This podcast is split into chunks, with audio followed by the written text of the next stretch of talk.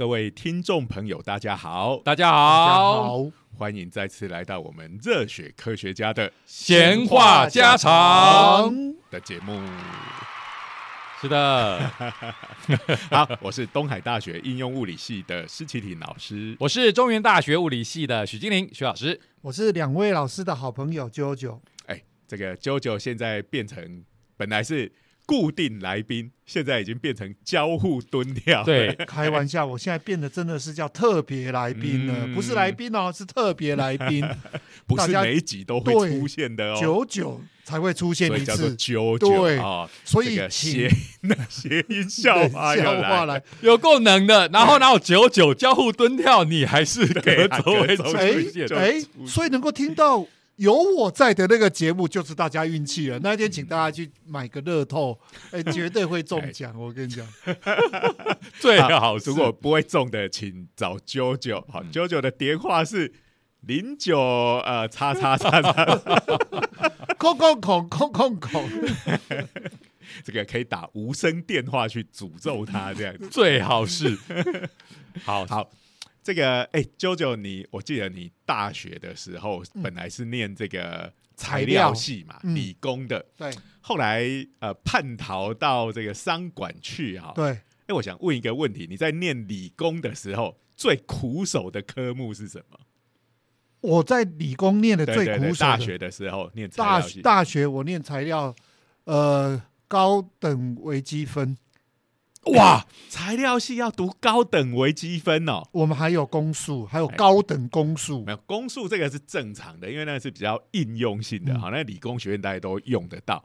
可是高等微积分这种东西是很理论的、我我先讲一下哦、我那时候念的逢甲材材料系，我们对物理这种基础科目跟微积分是很可怕、很要求的。嗯以前的逢甲微积分是全校会考，啊，我们的考试是微积分是全校一起考，而且呢，在期中考之前还有一次小考，等于我们微积分要考四次，啊，然后呢就分，呃，你是自然名字名字叫做小考，其实地位跟期中考、期末考是一样的。对对对对对，他就是怕你不读书嘛，所以他其中就抽考你。嗯然后呢，我们我们的考试是这分考卷是这样分法：自然组的两学分跟三学分，社会组的两学分跟三学分哎，考卷都不一样。哎，对，这个全校微积分大会考，这个应该蛮多学校都是这样子做的吧？嗯耶，对，哎，那呃，我相信，即使是理工科的学生哈，其实对于微积分这种，尤其微积分，它是大一就要进进去，就要马上开始读啊。嗯那那个难度其实跟高中的时候学到的数学落差还挺大的。嗯那像你们又读到高等微积分对啊，那就更厉害了好。那我连我们物理系都不读高等微积分。听起来就让人家肃然起我敬。我跟你讲，我真的不知道，我们公数完了还有高等公数，我也不知道这样一直累积上 去。那个有时候是分看你分几学期啦，有的公数要上四个学期，嗯有的三个学期、两个学期都有。诶，那到了商管以后，嗯，诶，研究所可能就是当做你微积分本来就都已经会了，是不是这样？对对，因为我念的微积分比商管的微积分念的还更高级啊，我连公数都有。诶，所以到这个研究所就没有再不用再修这样的课。哦，我们是这样子哈，因为我是从理工转到商管，嗯学校会问你有一些东西，大学的基础科啊目你还是要有，但我一有一些可以抵。啊，所以就掉抵掉了。然后那时候在出国之前，我有先去商管学校里面去念一些基础的，比如说我们会计这一些的东西，是我以前在大学没念过，我有先把它修完，所以我就有基础的。然后我到了研究所，还是要再念会计，哎，而我们甚至有那个财务管理这些课，它其实之前的我们我们就说那个你之前的会计那些没过的话，就是不能去修他的财务管理。所以其实这个大家在求学的路上哈，其实数学通常给大家的压力都很大。我忍不住就要问，像九九从这种工学院转到商学院，然后那个数学上面的话，你会不会觉得忽然变得简单呢？哦，不会，我数学还是觉得很难。但但是我跟你讲，是商管学院里面用的数学是比较呃入门一些的。其实就是这样的概念，就是我们念大学的时候，然后常常有些同学哈没事干就跑到商学院去修哈，美其名哈就是增广见闻呐、跨领域学习。对，那哎当然呢，我们都很怀疑哈，他们就是因为这个物理系的女生太少了，那个是去把妹的啊、对啊，然后一进去回来都还拿了全班最高分。对，然后呢，基本上去那边招仇恨值啊！我说、啊你不是去那边把妹了吗？就全班的妹都在恨你，就是说 你们去害得他们调分数都不能往上调这。个就适得其反。因为呃，物理系的最喜欢跑去修就是像什么经济学原理这哎这种的，哎哎，不过商学院用的数学其实应该是偏统计比统较多，计这一对不对比较？多。嗯那理工学院其实，在我们那个年代，统计教的并不多，哎，是到现在，比如说像这个呃数据分析啊，或者是人工嗯。智慧起来了之后，哎，统计大家就发现这个越来越重要了。真的嗯。真的，哎嗯，那呃，不过呢，最近有一个新的研究，可能会彻底改变这种数学教育的样貌。哦、嗯。那其实又是跟人工智慧有关。嗯，那这个我们当然知道，人工智慧会做哎很多事情，对不对？很厉害，那在我们日常生活，呃，就是像什么车牌辨识，现在已经哎变成日常，对对对对，可以见到的。指纹辨识、人脸辨辨识识这些东西啊，还有就是大家像玩手机的通讯软体那种视讯的时候，很喜欢在脸上加各种的滤镜，对不对？嗯。好，那平常拍自拍的时候，哎，尤其女生要美肌一下，对不对？嗯。好，那个已经不是美肌的，有的是整形了。所以本来是讲，哎，这个天生长相怎样没关系，好，有整形就 OK，嗯好，现在后来变成没钱整形没关系，有 Photoshop 就 OK，好，对现在连 Photoshop 都不用用了哎，太难用了一。个快门按下去，这个手机的软体、相机的软体就自动帮你 Photoshop 对啊加整形了。你看现在有些实况组还把这个当做梗嘛，对不对？对就是说哇，到底你已经猜不出来这个实况组本来长什么样样子了。嗯，先不讲这种变啊，二 D 化的这个虚拟实况组，有的实况组故意搞的梗就是说，哎，她本来是个美女，然后呢不小心按错滤镜，然后变成一个老太太，或者是刚好反过来操作啊、就说哎呀，我，今天忘了看美肌，然后就那其实也是让吓你一跳大家猜，哎，到底哪一边才是真的？真对开玩笑。而且你知道吗？现在女生还有一个条件，那放片照片放出来就要先问。这一个照片是用哪一只手机拍的？iPhone 手机拍的才接近最近又有一支 AI 的城市被开发出来，就是这种美肌还原城市。对对，它可以去侦测到你一张照片进来，他去侦测到，哎、这个哪个地方有动过手脚，哈真是会把它还原回真是道高一尺，魔高一丈，这是怎么回事啊？一手写这个病毒，一手写防毒软体的概念。不过在真实世界，因为很多这种可以以假乱真，我们常常讲这种 deep fake 已经太流行了，哎所以本来就是很多这个人工智慧的研究专家就想说，到底可不可以哎去侦测这个东西是假的还是真的？也有这个需求嘛。以前都说有图有真相，这个时代已经改变了。对,、啊、对，那呃，所以这个讲刚刚那些就是说，哎，大家其实日常生活中已已经经这个嗯 AI 这个东西越来越渗透到我们的生活里面了。嗯，嗯，那呃，但今天要讲的是要回到我们一开始讲的大学里面的数学课。好。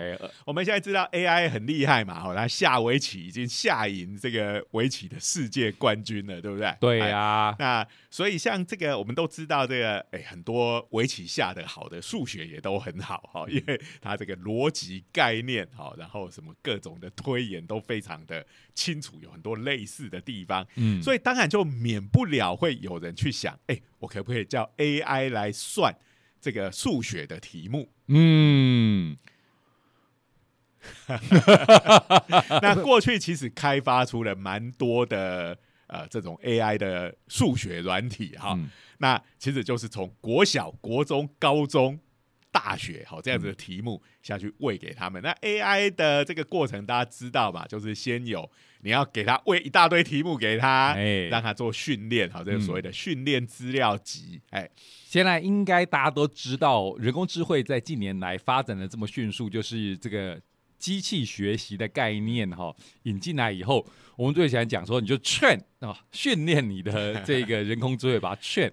所以我们的直觉上，你只要有一大堆东西可以劝，你都可以来试看看。所以像那个车牌辨识，其实就是给这个机器看很多的车牌，嗯然后让它把那个数字给辨识出来，然后如果有错误，就会呃去校正它这样子因为给它的是有所谓的有标记过的资料，嗯呃，所以我们有个答案在那边，然后让呃这个人工智慧的城市一直学习，然后一直纠正它的错误。嗯那因为车牌辨识这个东西是相对来讲非常容易的，嗯因为车牌的长相啊、呃几乎都一样嘛，嗯好、所以我们就收集一大堆车牌的照片，然后这样子去训练、嗯啊，因为他要做的工作也是很限定在车牌辨识上面，好、所以就。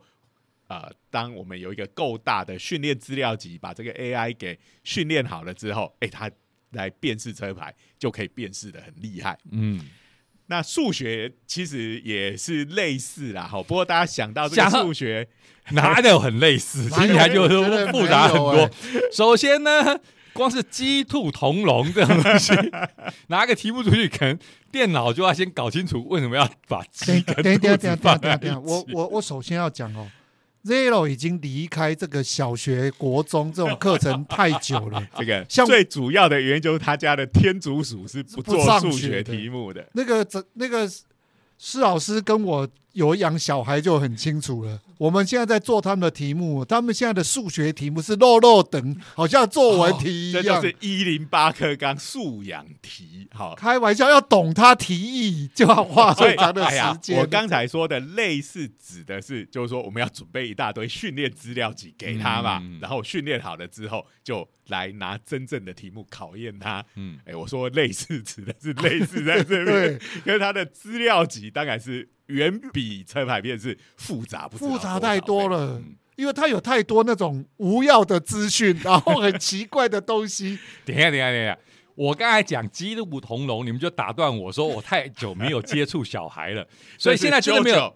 他就是喜欢这样切人家伙。嗯所以现在到底还有没有鸡兔同笼的的的题目啊？有啊，但是他不会单纯的告诉你鸡兔同笼，什么一个笼子里面有鸡跟 兔，鸡兔同。笼这个原则上还是在小学哈，小学好像这个一零八课纲的影响可能没这么大，因为他们还有太多基础的东西要学啦。嗯，那所以其实电脑也是一样哦，那个过去的这样子的数学。用来解数学问题的人工智慧的城市，诶，他小学题目已经可以做得很好了，哦嗯，正确率非常高。因为小学嘛，低年级从这个呃加减乘除开始，这个是非常具有规律性的，哎，所以这个是比较容易训练的出来。嗯，那我不知道他们老外做这个人工智慧的有没有训练他们做鸡兔 同笼的问题，这我就不晓得。到底外老外他们流不流行鸡兔同笼啊？他们大概会觉得鸡跟兔怎么摆在一起啊？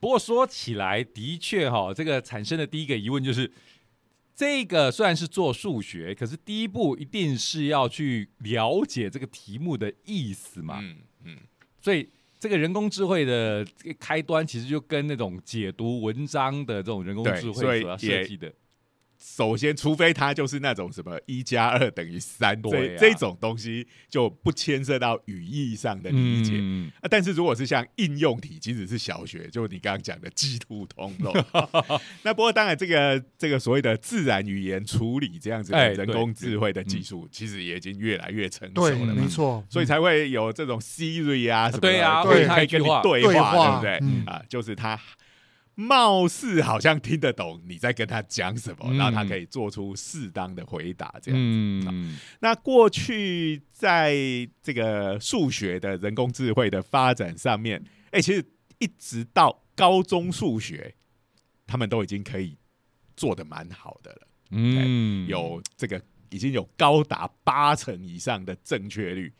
也就是说，你这个人工智慧训练好了之后，你发张高中数学的考卷给他考，他是可以考八十分以上的。天哪，比我儿子还优秀了，真的。你儿子已经蛮优秀了吧？也是读明星高中的。不要忘记，我有两个儿子啊。那他反正还没有读高中，谁知道对不对？好啊，但是过去在大学里面，哈，因为大学的题目当然又比高中难很多嘛，哈，嗯，就你看，像这个我们念大学的时候，哎，蛮多同学他高中是这样一路学霸上来的，那碰到大学其实也就有蛮多也碰到这种困难的，嗯，那啊，所以。以往呢，在大学的数学问题方面，哎，那个正确率是连百分之十都不到，大概百分之八左右，真的是一个大落差。我他这边讲的大学数学的，指的当然就是比较专业化的理工科不只是微积分哦。哦，说起来还真一大串的，微积分、微分方程、几率概论、线性代数，哎呦，数论这些东西听起来就是大魔王等级的一个一个上来了，对，简直是看起来数学系的。很大部分的必修课几乎都被放进来。哎，不过现在回想起来的话，我们物理系的那时候上这个物理数学的时候，哇，其实哎，光是在讲这些，比如说啊，这个这个讲起来可能听众朋友没什么兴趣哈。不过我想说，啊，光是刚刚讲到了微分方程啊，然后这个复变啊，这个复数的这种。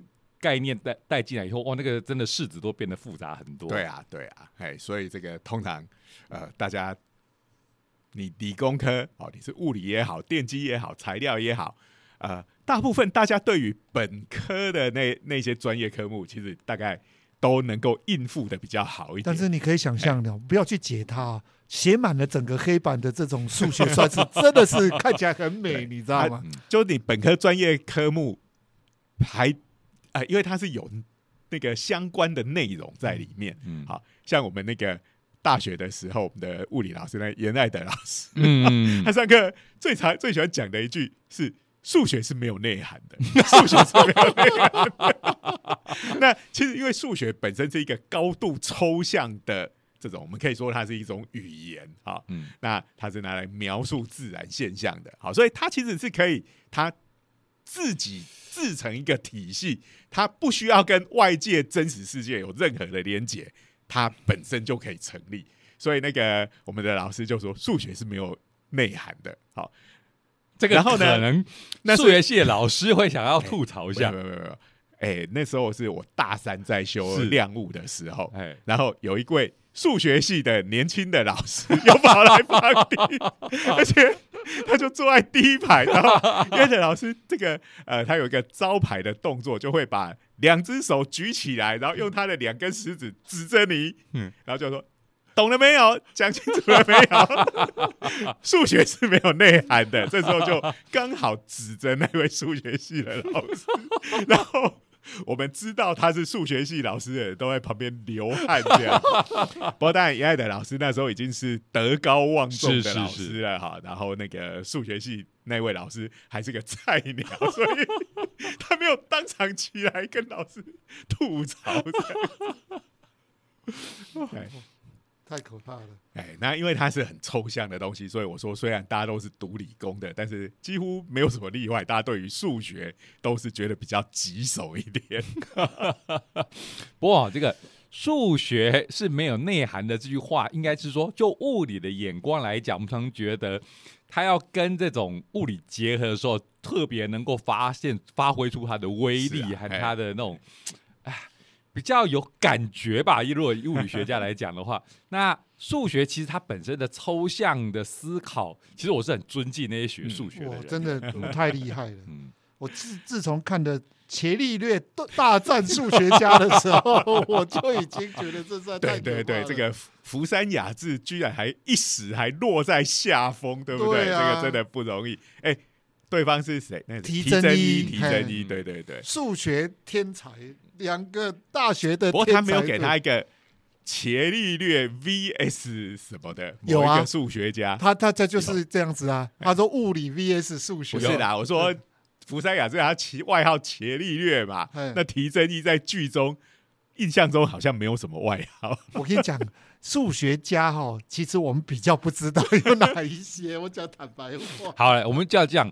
就我们的印象中，那种数学天才，比如说高斯，高斯号称数学王子，王子哇，他也太帅了哈！虽然高斯流传于世的那个照片，常常是他老的时候的那个形象，可是你看数学王子多帅啊！可是一般人会知道高高斯是？谁？没错，所以你冠一个数学王子，大家还是不知道他是谁啊。对啊，哎，这种那为什伽利略为什么大家就比较知道？因为大家有比萨斜塔，哎，说的对，哦，他有要做过一些神奇的事情，大家都知道这件事啊。多危险啊！从高楼上丢东西下来，那你试着想想看嘛，你去欧洲旅游，来到意大利看个比萨斜塔，大家就想说这是伽利略在这边丢。高斯难道没有这种？哎，高斯也是有很有名的故事嘛，就是那个从一加到一百的那个，大家应该也都有听过、啊。没，有，大家知道一加到一百要干嘛，但是不会知道这跟高斯有什么关系啊？高斯，对对对，就是哎。流传就是，诶，就数学老学师老师要混时间嘛，这一节就不想上课，就是小学的啊，对对对，这个故事大家都知道，啊但不知道是高斯，对啊，这个故事对应该也是蛮有名的，还算有名，还算有名。对但，是会不知道这个是高好，斯请大家下次去做一下田野调查，路上抓一个人，你知道伽利略吗？你知道高斯吗？我觉得这个会被误以为是怪叔叔来搭讪哦。你这 你这个问的这个好像就有点像当初安野秀明说他去把妹的时候，你知道这是什么吗？哎、这巨神兵哎、这我画的。我画的，要不要我哎画？讲到巨神兵，最近不是这个《神隐少女》嗯，又在院线上又上映了，对不对对？哎，真是值得纪念，已经二十年、二十一年二，十一年了。呃，啊他我稍微解释一下，他原则上应该是去年二十周年，他推出了一个新的版本，说新版本是拷贝翻新呐、啊它就是什么修复修复版这一个，4K 它不是说内容有有不同哈。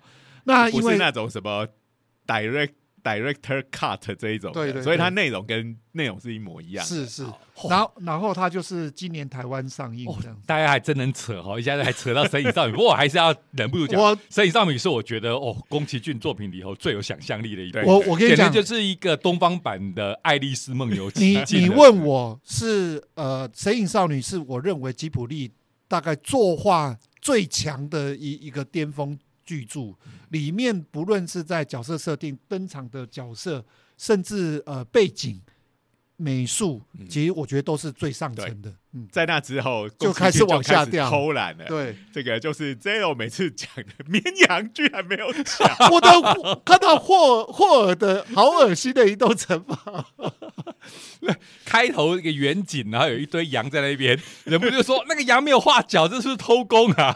各位你可以想见吗是？宫崎骏的。那时候我看这部电影的时候，Zero 就坐在我旁边，就看到 Zero 差一点从椅子上站起来讲这句话，你可以想象多激动。好好好，真是扯的有够好，我们要回来，的我们要回来。不不不不，再让我扯开一件事情。我们刚才讲的伽利略 VS 数学天才，嗯伽利略又回来了、欸嗯电影版又哦对新了。对对对，对什么沉默的游行是不是？对对对对哦，《沉默的游行》那小说我有看，嗯，只是已经完全忘记他写什么了。对哎我最近的特征就是会反复的一再借去图书馆借看过的小说，然后比如说这个呃东野圭吾的看完看宫部美信的，宫部美信的看完看伊坂幸太郎的。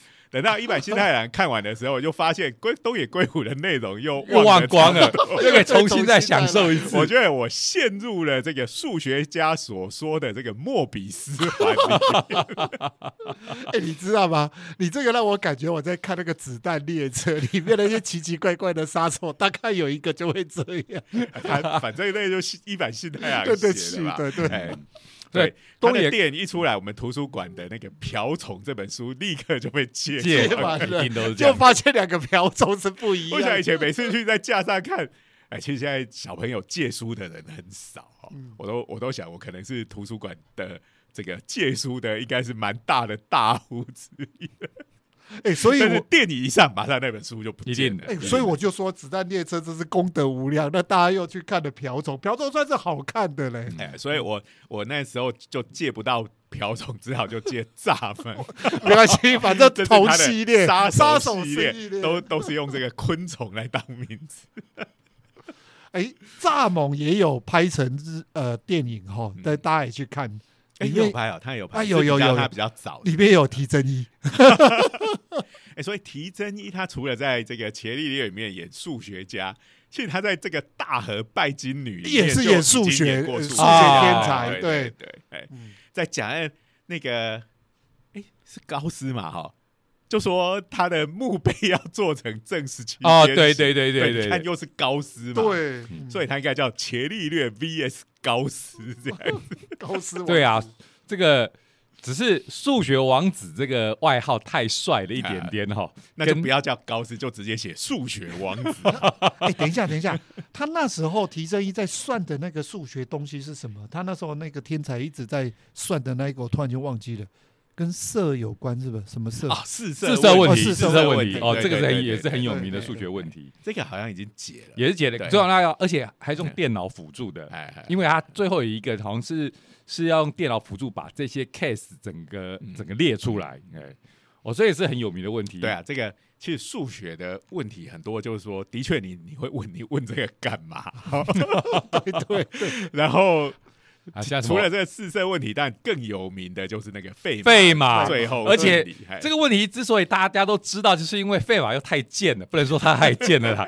说，因为大家印象最深的就是说，哎，我对于这个问题我有一个非常妙的写法，只是这边的这个空白太小了 我的空白已经写不下了。哎，然后因为就是大家就找不到题到底怎么解的，然后就会觉得很不爽。所以连在我记得在美国的某个火车站，它的那个月台上面还有个涂鸦，上面就写啊，我在这边等车的时候，我已经想到费马最后定理要怎么解了。只是可惜火车来了，我要上车。这些都很贱的，这超贱的嘞。他不是学到费马的解法，他是学到费马的语法嘛？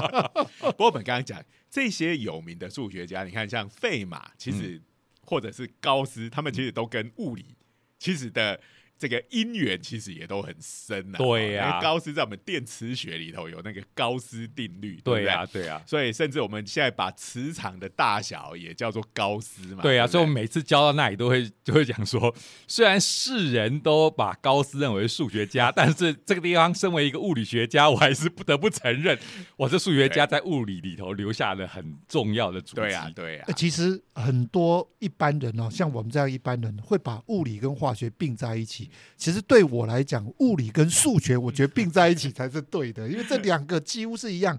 那物理跟化学通常是一道大鸿沟在那边，是水火不相容。哎，对，哎，其实你这样讲我也不太同意，就是了啊。不管我们每次看到物理都跟化学这边不合，应该你会这样子感觉，或者说，其实九九这样的看法，应该是很多人都觉得是这样。嗯原因就是物理跟数学实在绑得太紧，对好，物理的问题几乎都用得到数学来解。所以那个大物理学家那个费曼就曾经讲过一句话：这个世界上的科学，哈，世界上的学问有分成两种，一种是简单的，一种是难的。好，那所谓简单的是什么呢？简单的学问就是物理，原因是它简单到可以利用数学嗯，来把这个物理的问题，呃，做很彻底或很深入的去了解它。那所谓简单的部分，就是物理以外的部分都是很难的，物理以外的学科通通都是比物理还难的。这个 这句话很有哲理它的。原因就是它，因为他们复杂到没有办法用现有的数学去解析它，所以呃，大家觉得物理难是因为用很多数学，然后其他的呃，因为数学没有办法解，它就变成一个背科，用背的。那背科这种东西，基本上只要你付出努力就有收收获获，。对，所以大家呃一般人会觉得哦，这个背科比较简单一点好，但是数理比较难。对，不过九九那时候这个时候要讲的应该是说，一般人通常认为自然科就是包括物理物理化学，通常数学会被摒除在外哦，真的没有，因为考试嘛，考科常常数学就一对对对出来出来考，然后自然就会放在一起。对对呀、那这也是常见的，不要说说是这个啾啾，应该应该说啾啾就代表一般人嘛。这个我们大学入学的时候，高中生有时候就会说。哎，老师，我的这个物理还不错，但是我数学不大好，所以 我就不敢念数学，我要念物理系。可是通常进来以后得到的挫折是，怎么我是来念物理系的，为什么有这么多数学？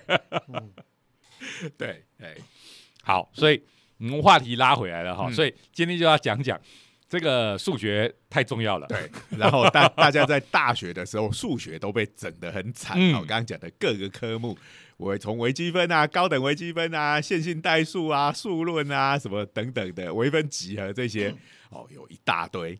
然后这边要忍不住讲说，我们数学教学的样态其实某个程度也有改变，还有一个很大的原因，呃，其实不用说很大的原因啦，我们历年来哈，其实从小到学到大的时候，就有目睹到有一个改变，就是呃，以前那种算盘、珠算啊，在我们小学的时候。还算是大家可以认为学起来很有用的一种技能。现在还有在教珠算吗？外面这种补习班还有在吗？心算班，嗯，心算还有，但呃是珠现在珠算通常是并着呃这个心算一起。哦因为哈，我我稍微解释一下哈，因为呢，鄙人在下，我在小学的时候我是念珠算班。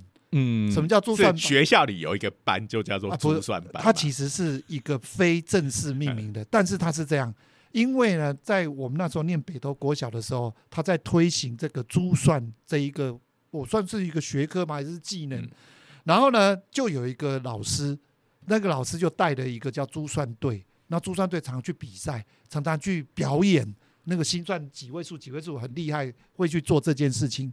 然后呢，他为了教学方便，就把他珠算队同一个年级的并在这一个班里面，所以这叫珠算班啊。那时候我就在那个班里面，所以我们班上的同学有四五十个人，大概有将近二十个人都珠算对了。哦，当然这个叫珠算班啊。那时候在学珠算的时候，他通常就是呃会心算的人，这一些人他是脑袋里一个算盘，脑袋里一个算盘。我晓得这他用，加法是用算盘去想象的，所以他们通常就是心算好，通常脑袋里会浮现算盘的算法。对对，早期这个珠算班跟心算班合在一起的时候，他也是教你珠算用这个方法，但是现在因为不教珠算了，我就不知道现在的心算所班是以以前怎么做。呃大概二十几年前的时候，嗯。哎，这个我姐的小孩啊、那时候要刚上小学，嗯。然后就在那时候还还有蛮多这种班哈哦，真的对嗯外面的补习班，因为他讲说，哎、你这个有来学这个，就对你的数学啊、什么反应啊，这个有哎，呃，虽然现在已经大家不用算盘，但是这个有这个能力，其实对你还是非常有帮助啊啊！我姐就问她的小孩说：“哎、那你要不要去学珠心算啊？”然后门外小朋友就说：“我为什么要去跟猪学心算？猪的心算很厉害嘛。哇，这个好冷的笑话哦！小孩子为什么就可以讲冷笑话？对不起，还蛮好笑的。为什么要去跟主学心算？好，请问你姐怎么反应了？我觉得大人的反应，我已经忘记了，大概大家就一阵大笑啊。好，这个珠心算哦，所以现在应该不流行了嘛，因为计算机实在太普遍了。我晓得以前我我很有印象，就是要带算盘现，在连计算机都已经不普遍了，大家都用手机。不过现在的大学生其实大概都还会有计算机，因为考试要用没错。哎，其实我考试的时候也会讲说，你可以用计算机，但是不能用手机，对，因为手机可以去 Google 答案啊，对啊，哎所以而且可以沟通啊，我可以直接赖隔壁。我常常说，哇，基本上我是要用你计算机，不是叫你哦 Google，不对，不是叫叫你赖对隔壁的同学。赶赶快这个答案是什么？告诉我。告诉我，对呀、所以以前我说这个学习的样态的改变，就是以前好像珠算还变成一个记忆、嗯。啊，大家可以来学来，而且造成很多误解。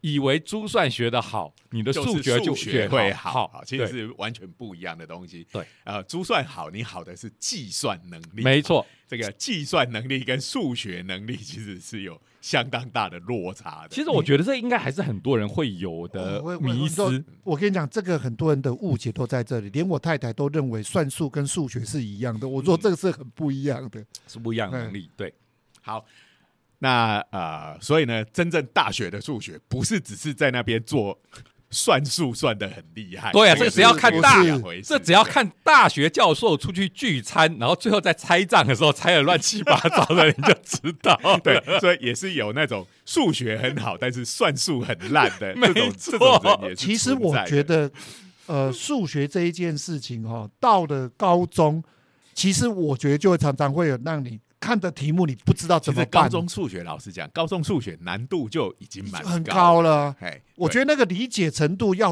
对，所以我说那个 AI 能够做高中的题目做到考八十分，我觉得真蛮厉害，蛮厉害啊不过也有一个可能，就是外国的高中数学比 我们简简单，这也有可能。这哎这我也这么怀疑。好，不过总之进到大学来里面，嗯这个就是正面场，好，这个是没错。硬碰硬的，没错没有。美国的大学的数学，尤其是 MIT 这种开玩笑。他的数学绝对不会简单到哪里去。真的，哎、这个 MIT 呢，哎、他们的里面的科学家，这个就开发出，哎、他是电机跟资工系的一位嗯老师哈，嗯哎、这个名字还蛮有趣的，叫做 Edo Jory，还蛮特别的名字，不知道是出生于哪里哈。哎，那他开发了一个人工智慧的城市，而且是把很多不同的人工智慧的嗯。技术结合起来，嗯，然后做出一个超厉害的会解大学数学问题的这个人工智慧。超强。哇。哎，所以 training 的就是直接拿 MIT 的这些数学的内容，哇，它还包含了那个哥大的哥伦比亚大学，这个都是顶尖的名校哈。对啊，然后呃，就是用这两个学校里面的这个数学课的课程的那些习题跟考题。嗯好，那不过在这之前还有一个叫做 MATH 哈，就嗯 Math 啊嗯这个。呃的 data set，这应该是他们美国一个数学的蛮标准的资料库。嗯，那这就题库就对了，嗯这个是属于比大学难度要低，好，嗯大概就是呃这个高中或高中以下的程度那些基础的数学题，哈、因为你要会难的，你也要从简单的开始嘛，哈、嗯不是一步登天，好。我这这个 AI 它厉害的地方在哪里呢？好，当然能够解出这个大学的数学问题，而且它是首次也能够达到正确率百分之八十哇，的程度，也就是他去考这些大学的这个数学科的考试，可以考到八十分以上。这个应该是优等生的哈，在大学能够考到八十分，已这个经是优等生差不。多，真的这个搞不好已经是准备要拿书卷奖 了。真的真的真的，哎因为这那这难度真的蛮高的。哎，那呃，我们刚刚讲过嘛，哈，过去的 AI 在处理大学的问题，其实表现都很不好，都考不到十分。好，那考不到十分，这点简直放在班上就是被就垫底的嘛。嗯好，如果我们的班班上有这种 AI 的学生，应该会蛮受同学的欢迎的。好，因为就是属于那种会被垫底、会被老师当掉，可以当大家的垫背那一种。呃，不过你说考八分比较低，不过最近这个大学的 考试考出来的分数，如果随着这个，哎，刚才讲到了数学越来越难，嗯大家的平均分也是一直越往越来越往下掉。我们一般这个大学，我记得我念书的时候。这个随着年级年级越来越高，班上的平均分就是越来越低啦。对啦，不过如果你弄到八分，老师也是很困扰，老师不不太可能会出到平均分一百分里头的八分，这倒是真的，这倒是真的。这样子除了大概除了重新再考一次没有办法，对但是实话但在我们念书的那个年代是会有那种。哎，老师当掉百分之九十的学生这种事情，但是现在大概越来越不会有这样的状况。嗯，好，那这个当然已经很厉害了，但是他还有一个更厉害的地方，就是他还可以用人话来解释这个题目是怎么做出来的。嗯 啊，不但可以解题，还可以去补习他班可以当老师了，他已经可以对当老师，他可以解释他是怎么做出来的。那他解题的过程是怎样？就是刚刚我们讲的嘛，他首先一定要有一个让他能够看得懂题目在问什么的嗯这个部分。那这个很多可能就是呃那种呃语言处理的部分。然后接下来他把这个理解了这个语言之后，他把它转变成这个呃数学的问题。嗯。然后接下来他会去呃拆解这个数学的问题，然后变成叫他可以叫电脑去写一个写程式来解这样子的问题，好，然后最后再变成用人类的语言把它做一次解释，他第一步做什么，第二步做什么，第三步做什么，然后如果这个题目它需要什么作图之类，他还可以把这个图给 漂漂亮亮的画出来，这样子。其实哈，我看到这一个研究，我觉得最震惊的就是最后这个东西，它还可以把它还原成自然语言解释给人听，这件事情是太厉害了对对。哎我们一般来说哈，就是说，你会之所以觉得数学很难，它其实就是因为你把真实的状况，然后把它抽象化，放到数学的架构里去把它解决，然后再还原。这过程，我们通常觉得这是人类独有的能力。对，因为是把具体的问题变成抽象化的数是学，是是是，然后在抽象的国度里面解决完了之后，又把它变成这个到具体的数世界里面嗯去解释那些现象。嗯哎，那所以他解题很厉害这件事情，我们就说啊，那这样以后学生大干嘛去学这些数学？我碰到问题，我只要 AI 就可以解得出来了，对不对？好，那再来也不需要老师了啊，对不对？对啊，哦，解释的部分，甚至他还可以做完这个题目，他还可以生出一堆类似题来。好，我这个作为一个老师会觉得哇，太轻超松了。对啊，哎、像我们以前念书的时候做参考书，有没有？参考书大家就是要刷题本嘛，嗯对不对？就一个题目做完，然后。跟这个题目类似，有时候是技巧换了一下，有时候是数字改变，哎、你就有很多类似的题目做的很熟练，这样子，哎、它可以生出一堆这样的题目，而且呢，把这些题目生出来之后，然后跟本来以前老师出的题目混在一起，给他们 MIT 的学生来做这份考卷，哎、这些学生是分不清楚哪一题是老师出的，哪一题是哇 AI 这的超厉害的这这这超厉害的。对、啊，这种难以辨别这件事，之前不是也发生一件事情吗？美国的一个美术的比赛啊大赛，对对对，人家就用了一个故意的，就用了一个 AI 去做图，然后他也得他奖了。也不是说故意，他是报名的时候他就已经有表明，我这个东西其实是有用那个 Mid Journey 那个嗯 AI 的绘图软体，呃。协助的，他是嗯有老老实实的讲，评审也都知道，是还是给他第一名。然后最近还有一个就是他呢故意讲说，这一个呢是他用 AI 算出来的这一个水墨画，就大家就在骂他，就是他公布了是真正的全集，其实大家已经都分辨不出来哪一个是真正所谓的 AI 作图了。嗯所以这种哈，刚刚讲到了这个哇，电脑还可以帮忙老师出题哈，老师一开始会很有爽感，就说哇，开玩笑，这一个 AI 太好用了，可以帮我出题，可以帮我解释。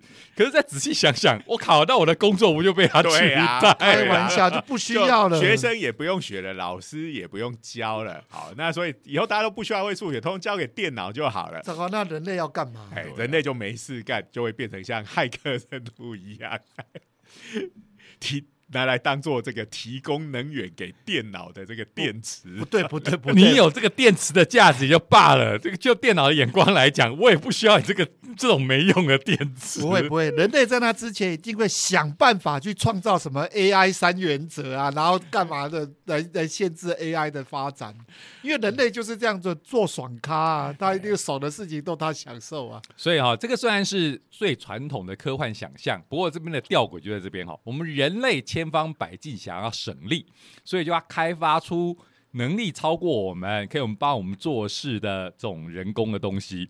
可是如果真的做到这一件事情，我们人类本身就没价值了。所以啊，这个在这个 AI 的时代，这个问题都是大家需要思考。对对啊我觉得这个很快就来临了。对对对，好，那这个今天的节目报告了一个不知道是好消息还是坏消息的研究 应该这样讲，我们人类就要再次努力去找出自己的对价值。突破这个这一次的这个，这是呃我们人类的一个考验，考验我们人类真正的价值在哪里的一其个研究。实其实我要跟各位听众朋友爆个梗，今天你所听到的节目其实是 AI 所生产。